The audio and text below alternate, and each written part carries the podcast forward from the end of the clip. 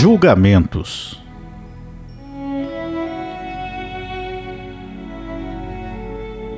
Como nós estamos convivendo tanto com julgamentos de todos os lados, nós somos julgados no nosso dia a dia, no nosso trabalho, nas nossas relações, muitas vezes em casa mesmo, pela família, até por amigos. Somos julgados o tempo todo. Eu acredito que, devido a tanto julgamento que nós estamos sofrendo no dia a dia, é o que tem causado tanta depressão, estresse, a pressão que nós estamos sofrendo. E o pior, muitas vezes nós exercemos o julgamento sobre o outro também, mesmo que sem perceber. Estamos também julgando o tempo todo. Eu vou dar um exemplo aqui muito simples, mas que já deve ter acontecido contigo.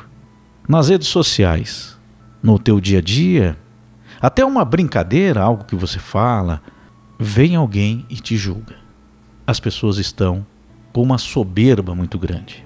Existe o tempo todo uma avaliação do outro.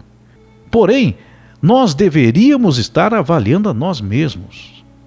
Nós não estamos aqui para avaliar o outro, julgar o outro, condenar o outro, criticar o outro, achar que o outro está errado ou certo, quem sabe o certo e o errado? Então, voltando aqui nos exemplos que eu citei aqui, hoje você entra numa rede social, é só você perceber, existe um julgamento o tempo todo. Em qualquer assunto. Pode ser um assunto mais sério, pode ser uma brincadeira que você faça, seja o que for. Nós estamos sendo julgados o tempo todo e muitas vezes nós estamos ali julgando. Eu sou da seguinte tese: se você não concorda com algo, se você não gosta de algo, você simplesmente vai fazer outra coisa. Você precisa ir lá e fazer uma crítica, uma provocação, um julgamento. Quem você pensa que é? nós temos que repensar muitas coisas. E com esse ambiente criado por todos em geral, ou a grande maioria, todos estão mais pressionados. Porque é normal nós querermos expressar opiniões, ter uma voz ativa em todos os assuntos. Porém, isso deveria vir carregado também na busca de aprendizado e não de vaidades, de querer mostrar que conhece sobre os assuntos.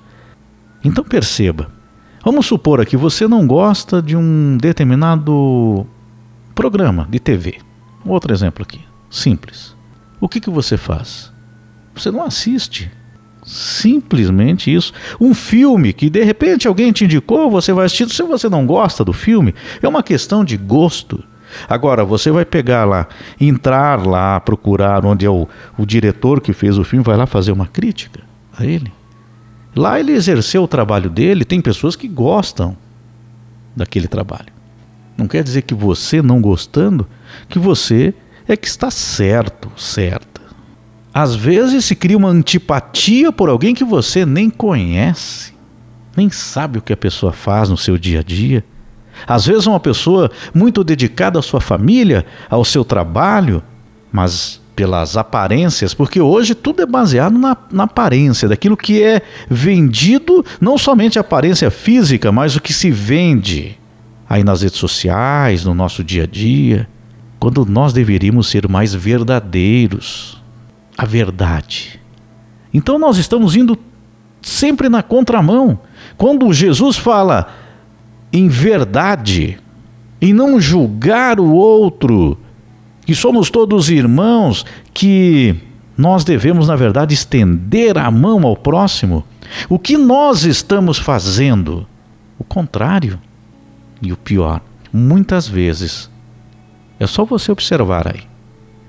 A pessoa se diz uma pessoa de Deus, a pessoa entende que né, faz as coisas todas corretas, mas quando você observa as atitudes, está lá julgando o outro, entrando em discussões, em debates, em, em situações que de nada vão adiantar, não vão levar a nada.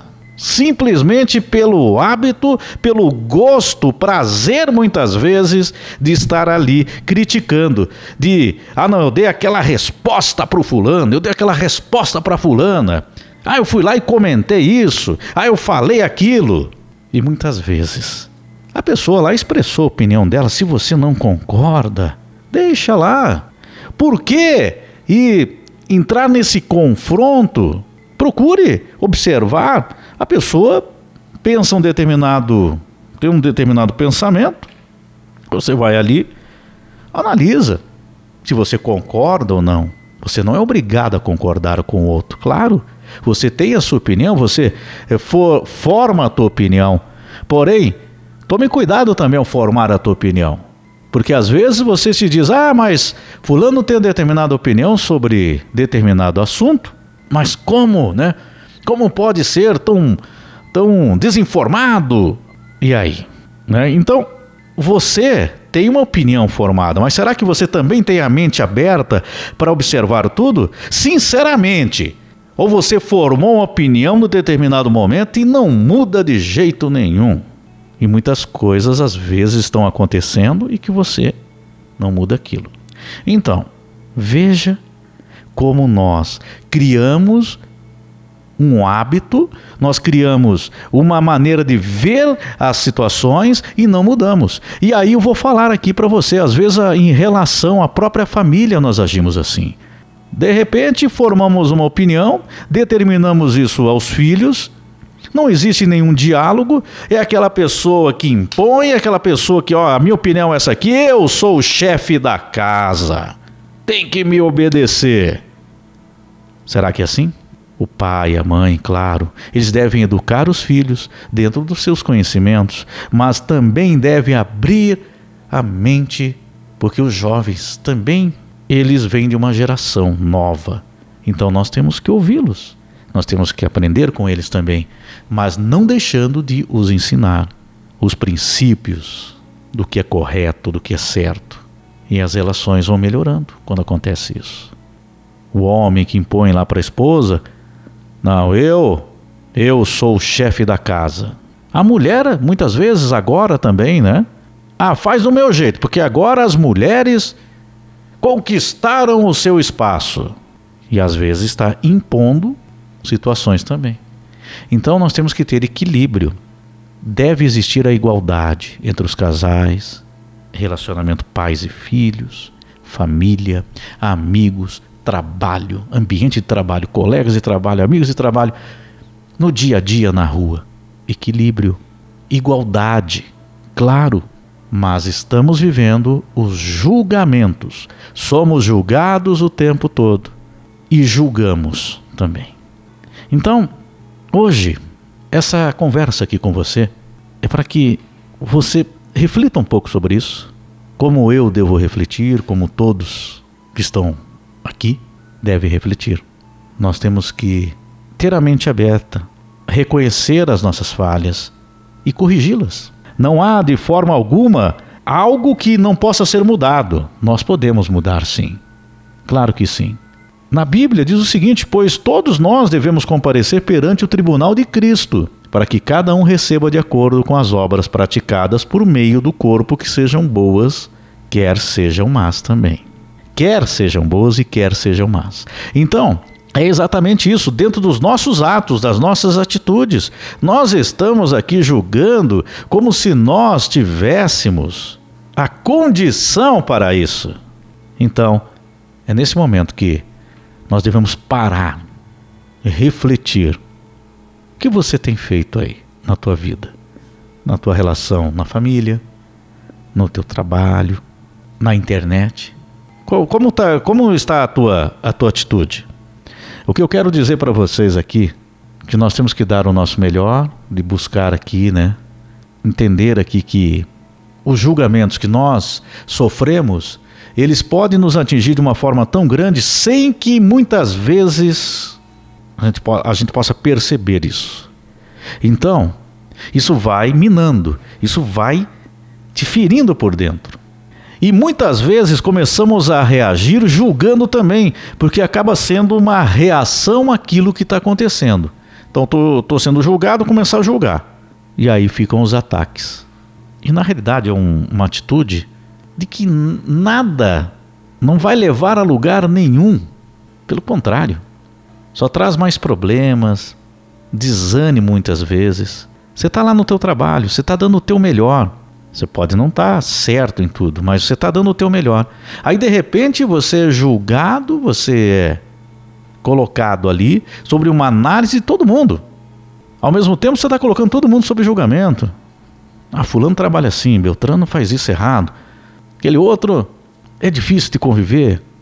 Então, são os julgamentos.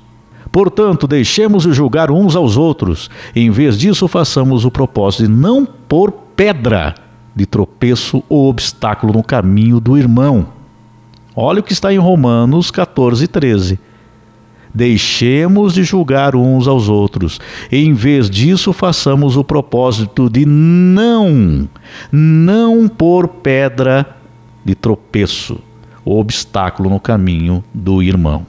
Deixe o julgamento para Deus. Dê o seu melhor, sempre, sem julgar o próximo.